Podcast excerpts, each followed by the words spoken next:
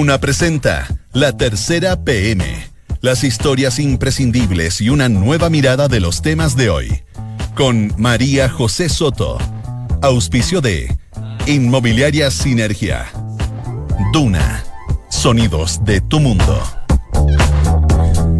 Dos de la tarde y dos minutos. ¿Cómo está? Bienvenido a la tercera PM junto a Radio Duna en esta tarde de lunes.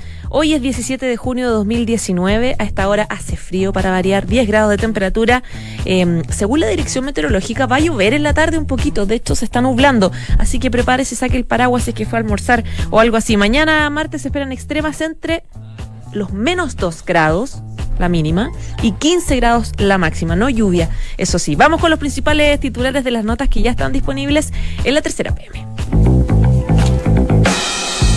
Y vamos a partir con un tema súper llamativo. El impresionante cibersecuestro a la empresa minera CAP. Robaron información, piden plata para recuperarla, hay una querella de por medio y dicen, nada personal, solo negocios, asegura el mensaje que los hackers enviaron a la compañía se ajustan los preparativos para la formalización del ex comandante en jefe del ejército, Juan Miguel Fuentealba, que va a ser este jueves ante la Fiscalía Centro Norte. Hay estrictas medidas de seguridad, varias reuniones entre el ejército y gendarmería y transmisión vía streaming. Se van a imputar cargos por presunto lavado de dinero. Michelle Bachelet se convirtió en un fantasma para la oposición. La encuesta CEP, usted ya sabe, la ubicó como la única figura más factible en ese bloque. Es la mejor evaluada y aunque parece una locura porque ella ha dicho en todos los tonos que no, resurge la pregunta de si volvería a un tercer periodo.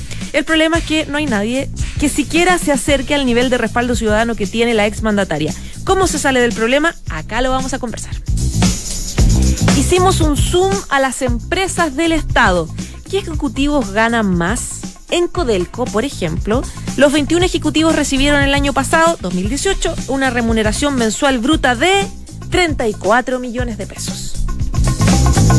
Estados Unidos decidió aplazar hasta noviembre el plan de paz para Medio Oriente por las elecciones en Israel, pero los palestinos ya no creen nada. Sumidos en una grave crisis económica, perdieron la esperanza ya de que Trump o alguien ayude en algo. Estuvimos en Palestina y les vamos a contar qué opinan del momento que viven.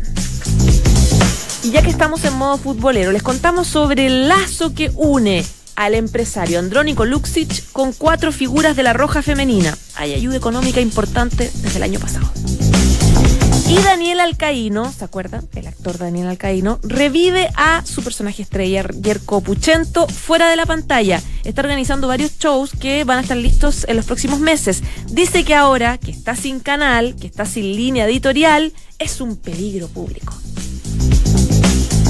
Dos de la tarde y cuatro minutos. Vamos con el principal tema que les conté al principio en los titulares, que ya está publicado en la tercera PM. Tiene que ver con este cibersecuestro ya a gran escala a una empresa gigante como es CAP. Queremos conversar sobre el tema y sobre esto, si ya es como tendencia. Sebastián Bedoya, periodista de Nacional. ¿Cómo estás, Seba? Hola, José. Muy buenas tardes. Bienvenido.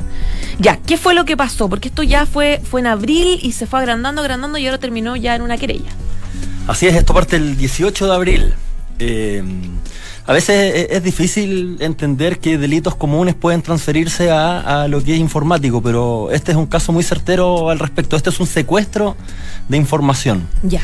Las personas de, bueno, de CAP, Sociedad Anónima, ahí el 18 de abril a las 4.30 de la mañana se dan cuenta de que hay una caída eh, sistemática del servidor de correos electrónicos. Todo lo que es el sistema de correos electrónicos de la empresa se cae. Recordemos que esta, el CAP es el principal grupo minero siderúrgico. Así es, compañía acero Pacífico. Claro.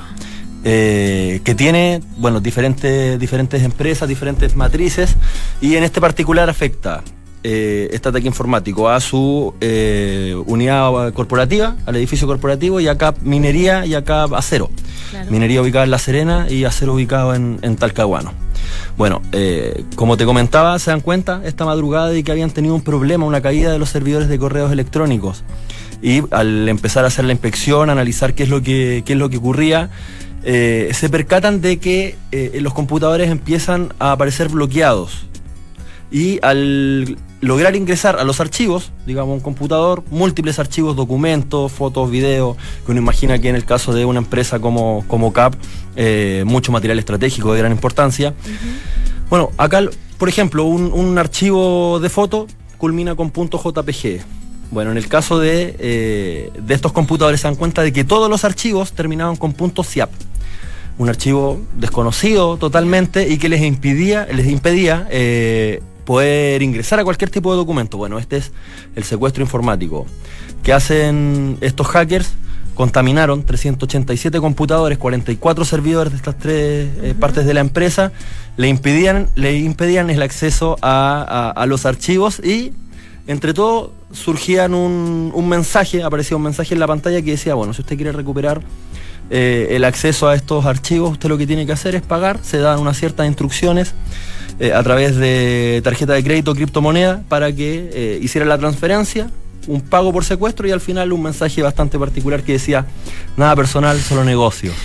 Business. Business. Ya, ahora, este pago era por computador, por computador de trabajador, así como si secuestran mis datos como trabajadora de, Radio Duna. Yo tengo que o sea, o, era como generalizado, un pago general a toda la pago, empresa. Es un pago general a toda la empresa porque lo que hacen ellos, a ver, eh, esto no es un algo tan premeditado, digámoslo de alguna manera. Ellos no saben hasta dónde van a llegar sino que es hasta donde este, este virus, el ransomware, alcanza a abarcar dentro de los servidores y computadores de la empresa. Se extendió bastante, como te decía, son 387 computadores en 44 servidores, los cuales fueron contaminados, infectados, secuestrados completamente por, por, esta estrategia. Eh, y claro, ellos para liberarlo, para poder dar nuevamente el pase, eh, ahí es donde te piden de manera incierta por lo demás, porque uno nunca sabe si qué va a ocurrir después. Gente son delincuentes, llamémoslo de alguna manera, y quizás en qué lugar del mundo se encuentran. Como cualquier secuestro, digamos, totalmente incierto si se cumpla la, palabra. Ahora, ¿qué hizo la empresa, además de la querella? Sí, ahí la empresa contaba con dos proveedores en esta materia eh, que lograron desbloquear, desencriptar eh, estos archivos y, y poder tener acceso nuevamente. Y, bueno, pero evidentemente es una emergencia tremenda y es ahí donde ellos eh, recurren finalmente a presentar una querella por, ante todos quienes pueden resultar responsables por, este, por estos delitos informáticos. Y bueno, se, encomienda también que la Brigada del Cibercrimen de la Policía de Investigaciones se haga cargo de la investigación. O sea, lograron zafar de alguna forma de tener que hacer este pago. Sí, sí, porque no es algo, no es algo a ver, es novedoso sin duda en Chile. estas informaciones siempre se manejan como de manera eh, bastante silente, digamos, por las autoridades porque no quieren revelar falencias, porque acá hay una falencia. Eh, pero los primeros antecedentes sobre eh, el ransomware provienen desde finales de 1980. Ya no es algo nuevo. Y, si uno se pone a pensar cuáles pueden ser las falencias que cometieron esta empresa, bueno, una de las formas de poder infectar eh, estos computadores y llegar a la escala a la cual eh, accedieron es ingeniería social, algo tan simple como que alguien dentro de la empresa abrió un correo electrónico con un mensaje o de una policía o, publicidad o lo que sea. El típico mensaje que no se puede abrir, que te recomiendan en todas las empresas tener cuidado con abrir cierto tipo de mensaje. Ahora, cuando se secuestra la información de una empresa, participa uno, dos, diez hackers, hay un, trabajo coordinado que se hace, hay una investigación previa, o participa gente de adentro que puede dar información eh, privilegiada. En este caso creo que eh, puede haber sido, a ver, están las personas que crearon este archivo, este virus malicioso, pero después este archivo ya está configurado para eh, tener una tarea, está automatizado, y en ese sentido puede haber sido una persona que envió este archivo y, fue abierto y, terminó infectando todo, pero no, no, no pensemos que es quizás es más simple que el secuestro común, el, humano. Porque en este caso es solamente un archivo que llega y te infecta y se propaga por todos los computadores. ¿Tú dices que puede ser un, un nerd en su computador de su casa? Puede ser un nerd. Sí, por supuesto. Ahora, para tener acceso a ese tipo de archivos, yo creo que es un poco más complejo. Pero, pero sí, no, no es algo que, que requiera tanta tanto, tanto diseño previo, ¿ya? Ahora, evidentemente no llega al azar. Uno podría suponer que no llega al azar una empresa como CAP. Claro. Eh, quizás llega a múltiples empresas porque Evidentemente a mí me envían un archivo de eso al computador y claro, quizás uno puede tener un par de archivos importantes, qué sé yo, pero eh, yo no voy a pagar por eso. Eh, pero si vas a una empresa importante, una empresa multinacional como SCAP, o como podría ocurrir con múltiples empresas no solo de Chile, sino del mundo, autoridades gubernamentales, Y claro, ahí es donde la información vale dinero, es muy importante y se podría llegar a acceder a, hacer el pago. El secuestro de datos a empresas grandes es algo que ha aumentado en Chile y de qué manera se está trabajando, porque claro, presentar una querella a la PDI, ¿qué se puede lograr con algo así? Claro, como te comentaba, en particular no manejamos cifras sobre eh, cuál cantidad de este tipo de de ataques informáticos se realizan, porque como te comentaba, siempre se han manejado de manera muy sigilosa. Eh, claro, no, porque, se reconoce. Claro, por supuesto, se revela falencias, como, como comentábamos. Pero bueno, Chile, digamos que está un poco al debe, está intentando ponerse a la altura en, sobre este tema en cuanto a lo que es ciberseguridad. Hay una política nacional de ciberseguridad que, fue presentada en 2015, que pretende implementarse acá en 2022. Eh, y tenemos también la ley de delitos informáticos que fue ingresada el año pasado por el presidente Sebastián Piñera y que debería tramitarse para actualizar una legislación totalmente obsoleta que data de 1993, que son cuatro artículos que, te plantean puntualmente ciertos delitos informáticos, pero eh, es algo que imaginemos, hace 26 años atrás, la informática, el internet eh, y, el acceso también que existía a esta tecnología no, no llegaba ni a los talones a lo que es hoy en día. Así que ahí es donde el gobierno, bueno, intenta ponerse eh, a la par eh, de, los tiempos y también es, algo que el sector privado tiene que hacer y que quizás incluso va un poco más avanzado que, el propio gobierno. Ya pues, Sebastián Bedoya, muchísimas gracias. Muchas gracias a ti, José. Bien, chao, chao. Chao. Estás en la tercera PM con María José Soto. Dos de la tarde y 13 minutos viene saliendo, va, saliendo un Sebastián y entrando otro Sebastián. Sebastián Minay, periodista de la tercera PM. ¿Cómo estás? La gente va a creer que acá todos nos llamamos igual. Todo igual. Claro, pura María José, pura Sebastián, te imaginas. Pura José, pura José y puro Sebastianes. Oiga, Sebastián Minay. Oiga usted. Hoy día, hoy día usted habla de el drama de la centroizquierda, vamos a la política totalmente, el drama de la centroizquierda luego de la CEP.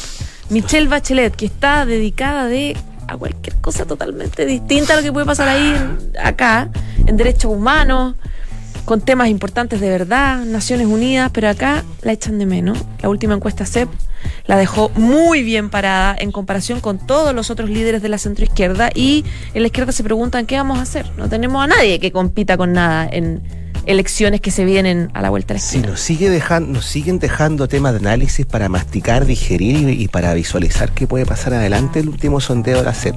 Y así como fueron malas noticias para el gobierno, el único que no, el único que celebró para ese esto fue el alcalde de Las Condes, Joaquín Lavín, pero para la oposición son pésimas. Me encanta cuando empieza a hablar bajito como que estáis secreteando. Sí, sí, sí, porque mm. de hecho, de hecho esto está congestionado que debería hacerlo así. Pero mira, em, son muy malas noticias para el sector, porque eh, no, partida no capitalizan nada. Y lo que pasa con la presidenta Bachelet es bien, bien, bien sintomático porque si dejamos de lado el margen de error de la encuesta y tomamos la foto de la último sondeo de octubre, noviembre del 2018 y la que conocimos el viernes. La presidenta Bachelet sigue siendo eh, em, la, la, figura de la oposición mejor evaluada. No olvidemos, la CEP no mide en estas últimas dos, no midió pregunta presidencial. No. Es evaluación positiva, evaluación negativa. La presidenta Bachelet apareció con un 38% de apoyo y un 26% de desaprobación. En, en octubre pasado, noviembre, a 42 versus 27. La CEP tiene un margen de error de 3 puntos, así que es más o menos, más o menos la misma foto. Pero el resto de, los, de los candidatos, con la excepción, sí, hay que decir de un par que te voy a nombrar de ahí, pero el resto de los candidatos no despega. Entonces la pregunta que uno se hace es, bueno, si la presidenta Bachelet no va a ser candidata por tercera vez, que es lo que te dicen todos sus su, más cercanos, lo dijo creo que Nicolás Izaguirre el fin de semana. Mm. A mí me lo volvió a decir Francisco Vidal hoy día, me dijo, me consta, o sea, además que sería un despropósito tener ya tres veces el mismo presidente, ¿no es cierto? Pero el resto no crece entonces. Entonces la pregunta que se hacen, y es lo que estuve conversando yo con algunos dirigentes, ¿qué se hace en estos casos? Porque hay que, el bachelet hay que superarla, hay que jubilarla, ¿se puede hacer eso, no? ¿O la falla es más estructural, está dentro de los partidos, dentro de los candidatos? Porque, por ejemplo, hay tres o cuatro candidatos que aquí han declarado intención de algún Hagamos un conteo rápido, ¿no es cierto? el presidente del PPD, Heraldo Muñoz, que de alguna manera ha, manifestado eh, disposición, no, no, no de forma tan explícita, pero digamos que entre la CEP anterior y esta, Heraldo Muñoz cayó, si no me equivoco, de 37 a 25 puntos. Entonces es un castigo.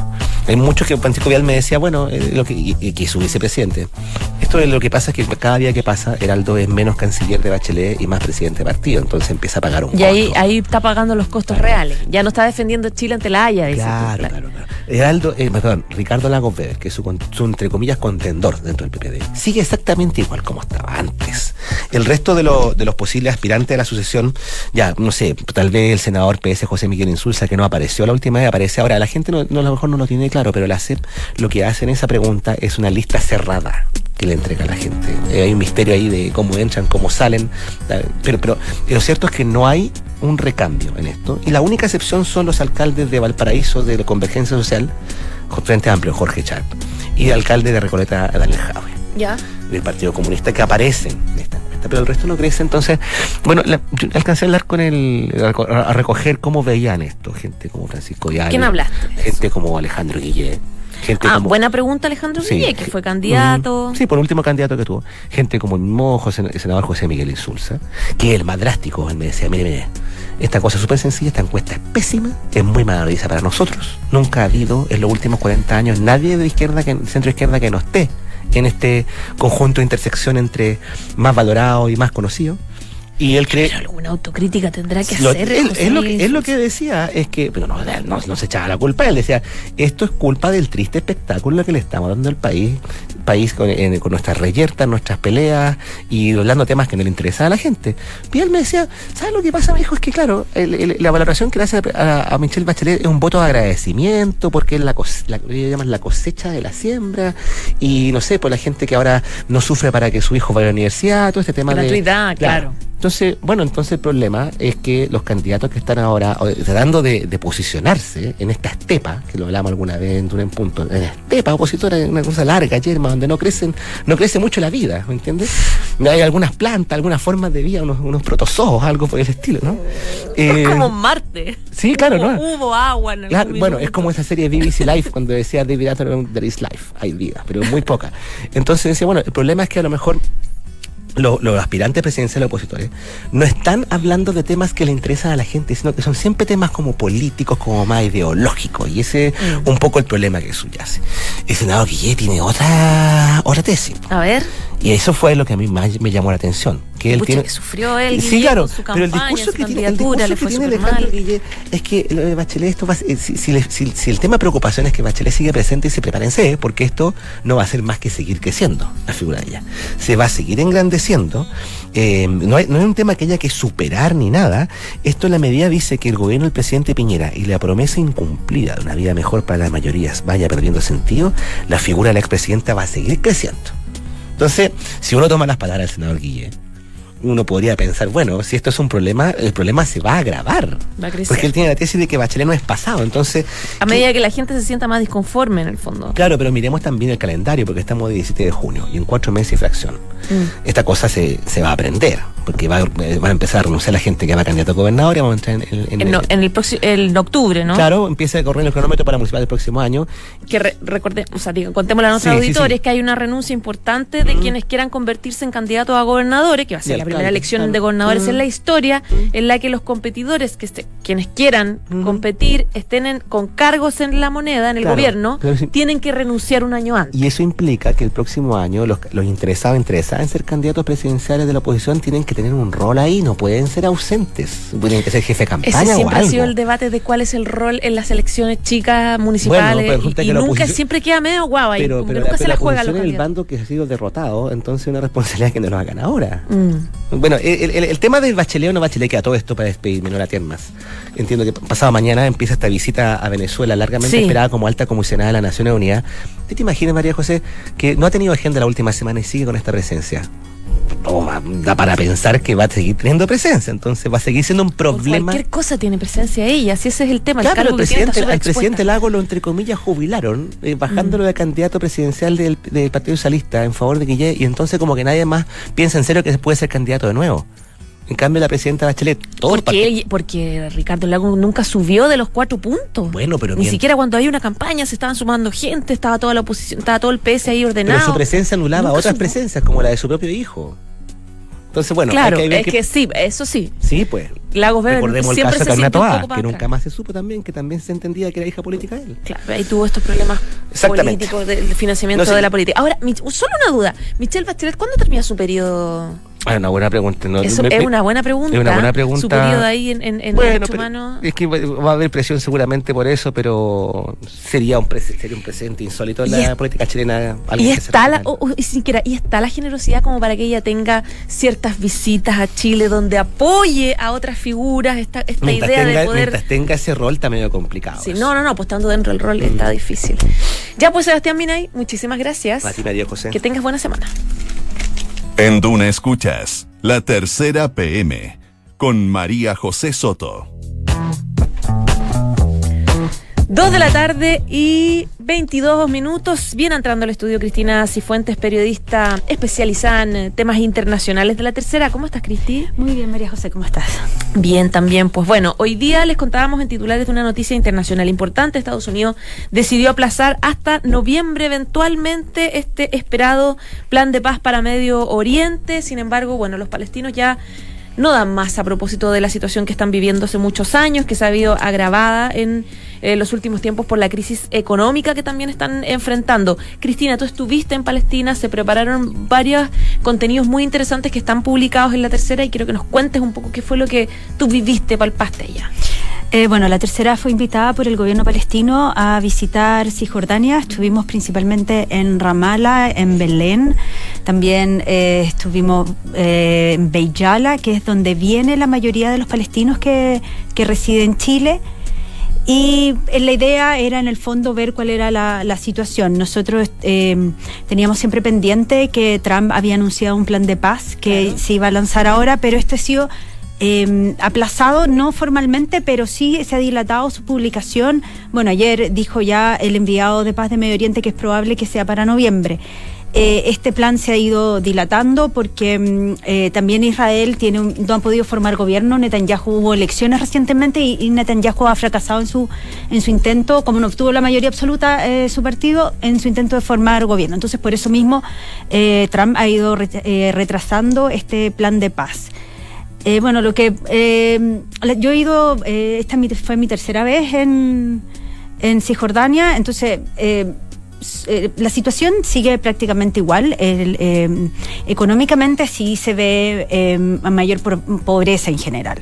Sí, eso se, sí, y ellos, ellos se, quejan mucho de eso, más, más, allá de como del conflicto en sí de los palestinos, como de su vida diaria, perdón, con los israelíes es con su vida diaria que sí eh, hay, mayor pobreza, em, eh, los jóvenes se ven muy también desesperanzados. Cristina, ¿cuándo fue la última vez que, o sea, cuál es el periodo de distancia entre tu primer, tu último viaje y el que hiciste ahora? Yo fui el 2016 por última vez, o sea, eh, sí, ahí había ido y ahora volví, fuimos, estuvimos ahora en, mayo. ¿Y cuáles son las diferencias concretas que tú notaste en ese periodo? Eh, bueno, sí, eh, lo que sí vi, vi el, Dos años más o menos. Dos años, sí, vi el, avance del muro. Em, eh, eso me llamó la atención porque, por ejemplo, en casos como Cremizán, que es una, un área de los territorios palestinos, habían áreas en que yo antes podía pasar y ahora ya no se podía pasar. Como nosotros siempre, eso sí, y quiero destacar, siempre lo estuvimos desde el lado palestino, no estuvimos en el lado eh, israelí. Entonces, por eso, eh, esas cosas vi y vi sí mucha... Eh, eh, mucha pobreza. O sea, en general yo creo que ha ido aumentando un poco la, la, pobreza. Pero no, tan, a ver, si a lo mejor tú nunca has ido, no, lo, no lo vas a encontrar tanto, pero sí vas notando que hay, hay un poco más de, de pobreza. ¿Cómo se vive en áreas restringidas permanentemente? Que es lo que un poco leía en, el reportaje que tú hiciste, que es difícil trasladarse de un lugar a otro porque todo está restringido finalmente y eso dificulta el comercio, todo en el fondo. Claro, bueno, nosotros... Eh, esto como un poco de contexto. Nosotros fuimos acompañados con em, un grupo de parlamentarios eh, chilenos y esto salió en su minuto en la prensa, pero por ejemplo, una forma de restricción es que para ir de Belén a, Jerusalén, como Belén es territorio de Cisjordania, si tú quieres ir a Jerusalén, tienes que pasar por un control. Entonces, por ejemplo, lo que vivieron los parlamentarios y nosotros vivimos fue que, por ejemplo, queríamos ir un, día viernes y ese paso estaba cerrado. No, no había aviso y tampoco había explicación de por qué estaba cerrado, sino que estaba cerrado eh, y no te decían hasta qué hora. Entonces ya, intentamos ir por otro paso, pero también estaba cerrado. Entonces, finalmente dejaron pasar a los turistas, porque mm, como tienes pasaporte extranjero, entonces nosotros finalmente después de, un, rato bastante largo pudimos pasar. Pero por ejemplo, eso es lo que viven ellos. Entonces, por ejemplo, era, era, era, es complejo ver que sobre todo era el día viernes, es el día del rezo, era Ramadán, entonces ellos querían ir a, rezar a la mezquita de Al-Aqsa, pero no, no podían. Entonces, ese tipo de cosas, o sea, por ejemplo, no todos los palestinos tienen permiso para ir a Jerusalén, hay algunos que sí, otros que no. Entonces ellos tienen que solicitar permiso, eso es una, eso es una realidad. Eh, no vamos a andar de por qué algunos tienen permiso y los otros no, pero eso, eso ocurre y los pasos a veces se cierran y y no hay, y no hay explicación, entonces no hay mucho más que tú, que tú puedas hacer. ¿Por qué los, tú hablaste con muchos palestinos, ¿por qué los palestinos siguen ahí? Ellos consideran, y es lo que mayor lo que dicen, es que para ellos quedarse ahí es, la forma de, de, la resistencia, es su forma de resistir. Entonces, eso sí, por ejemplo, hay ciudades como Belén, eh, que es principalmente cristiana, ya quedan pocos cristianos. Nosotros hemos sacado siempre notas en el diario, eh, típico del 24 de diciembre, Belén sin cristiano. Entonces, eh, generalmente muchos se han ido, eh, los que se han ido son los que de alguna forma o tienen familiares en el exterior, tienen pasaporte para poder salir del país, entonces les es más fácil. Hay otros que, que ya sea porque quieren resistir así por la causa o porque eh, definitivamente no pueden irse. Entonces, para los que se quedan, ellos siempre todos nos dijeron que es una forma de, de resistir. O sea, conocí mucha gente que para ellos no, no, esa es su tierra y no se quieren ir. Respecto del acuerdo de paz que tenía planificado el presidente de Estados Unidos y en general Estados Unidos debatiéndolo básicamente con Israel, esto era un paquete bien completo que incluía como propuestas económicas, mm. presencia de empresarios, líderes internacionales, bla, bla, bla, iba a ser de hecho este mes. Eh, ¿En qué consistía y por qué los palestinos siempre estuvieron reacios desde el, desde el inicio? Lo que pasa es que existe o sea, Estados Unidos siempre, desde el punto de vista palestino, Estados Unidos es Em, no es el mejor mediador porque en el fondo ellos consideran que eh, eh, tiene la balanza bastante inclinada hacia el lado israelí. Hay que recordar que el año pasado em, eh, Estados Unidos cambió la embajada desde que tenían en Tel Aviv hacia Jerusalén. también reconoció la soberanía de Israel en los altos del Golán, que internacionalmente eso no está reconocido, lo mismo que Jerusalén, porque Jerusalén es clave, el estatus de Jerusalén es clave tanto para los israelíes como los palestinos. los palestinos quieren que Jerusalén Oriental sea su capital y también los israelíes reclaman Jerusalén como su capital, por eso es tan como simbólico.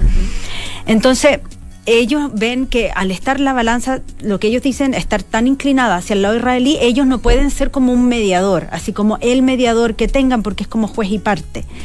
Entonces, eh, Trump quería posicionarse como él que es la persona que logró eh, como llevar la paz a Medio Oriente. Entonces crea este plan con su yerno que es Jared Kushner, él es judío. Entonces ellos hacen este, este plan de paz que se ha ido como dilatando, se han ido filtrando ciertas partes, pero no muy, eh, no del todo. Entonces cuando nosotros estábamos allá, se lanza eh, esta noticia de que van a hacer esta conferencia en Bahrein. Es una conferencia económica donde Kushner quería dar a conocer el paquete económico. O sea, la idea es que ellos, eh, es que mm, eh, lleven inversiones a Cisjordania. Lo que a mí me dijeron allá era que ellos, que los palestinos no fueron invitados. Entonces, los palestinos en realidad tienen totalmente escepticismo sobre este, sobre este plan, pero hay que ver quiénes son los países árabes que van a participar de esto. Y esto va a ocurrir el, a fines de junio, el 25, entonces todo el mundo, toda la atención en el fondo ahora está centrada en esa conferencia, qué es lo que va a ocurrir, quiénes van a participar y quiénes no. Cristina, se nos acabó el tiempo, pero quiero hacerte una última pregunta. Entre más eh, se demore Donald Trump en, explicar este paquete o anunciar este paquete de medidas, más cerca más se acerca a él mismo de las elecciones presidenciales en Estados Unidos, que son el próximo año. ¿Cómo afecta eso, que él finalmente esté en campaña haciendo un plan así? Claro, bueno, es que él, es que ese es el tema. Yo no sé hasta qué punto, por ejemplo, eh, dependiendo de lo que diga el plan y qué es lo que vaya a hacer, es, por ejemplo, si va a tener el respaldo de los judíos en, en, en, Estados Unidos, que es una, una comunidad bastante importante. Entonces, eh, él claramente está en campaña, él lo, eh, él lo ha dilatado y, lo ha dilatado justamente porque en Israel todavía no pueden formar gobierno. Entonces, yo creo que tiene que ver un poco las presiones quizá del lado eh, israelí en Estados Unidos, de los judíos en Estados Unidos, para en el fondo dilatar este plan y qué es lo que va en el fondo va a decir. Quizás no pase nada. Claro. Quizás se mantenga todo tal cual como está porque llegado el momento, si él tiene elecciones y no le conviene, él no, no, va, a hacer nada. Lo va a ofrecer para el próximo gobierno, en el fondo. Sí. Ya, pues Cristina, muchísimas gracias. Muchas gracias a ti. Que estés muy bien. Chao, chao. Saludamos a Sinergia Inmobiliaria que piensa en cada proyecto de casa o departamento como si fuera único. La distribución de los espacios, diseño vanguardista y terminaciones que encantan. Sinergia Inmobiliaria, espacios bien pensados. Conócelos en isinergia.cl. 2 de la tarde y 32 minutos, ya nos vamos. Como siempre, gracias por informarse con nosotros, pero quédese en Radio Duna porque ya viene la próxima carta notable. Tras quedar viuda, la escritora inglesa Anne Gilchrist comenzó un amor epistolar con el escritor estadounidense Walt Whitman. Chao, chao.